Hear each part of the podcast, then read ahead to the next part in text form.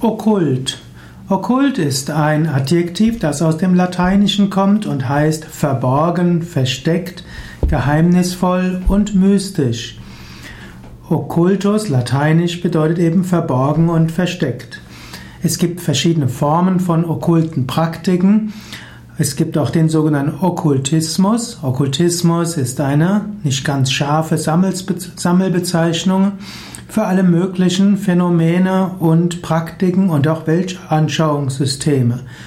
Okkult ist manchmal auch eine Übersetzung für esoterisch, paranormal, mystisch und übersinnlich. In der Wissenschaft wird Okkultismus meistens bezeichnet als esoterische Strömungen des späten 19 und frühen 20. Jahrhunderts.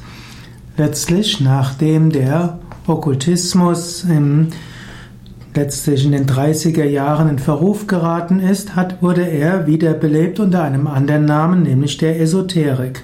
Und manches, was heute als spirituell bezeichnet wird, wurde in den 70er, 80er, 90er Jahren als esoterisch bezeichnet und wurde dann in den 20er Jahren und Ende des 19. Jahrhunderts als okkult bezeichnet und das galt durchaus als etwas Gutes.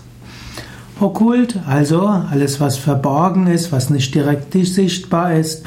Okkult kann auch bedeuten parapsychologisch, bedeutet, dass man sich auf etwas Subtiles bezieht. Es gibt die okkulte Bedeutung der Religionen, wo man mehr in die Hintergründe, in die Tiefe schauen will.